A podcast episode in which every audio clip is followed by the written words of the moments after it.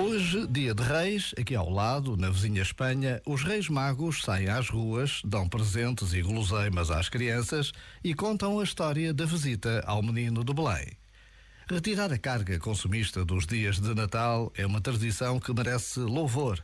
É algo valioso e identitário. E apesar de sermos todos diferentes, o tempo que passa mostra-nos a urgência de fazer mudanças, de arriscar e surpreender este mundo que nos consome. Já agora, vale a pena pensar nisto. Um bom dia de reis com a RFM. Este momento está disponível em podcast no site e na app.